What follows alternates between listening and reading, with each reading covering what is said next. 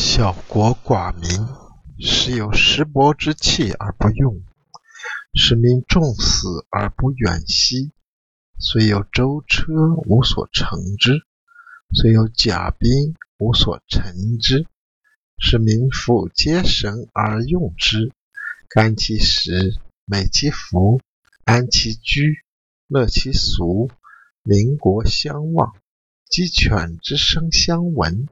民至老死不相往来。国家要小，人民要少，即使有各种各样的器具，也用不上。使人民珍惜生命，不做长距离的迁徙。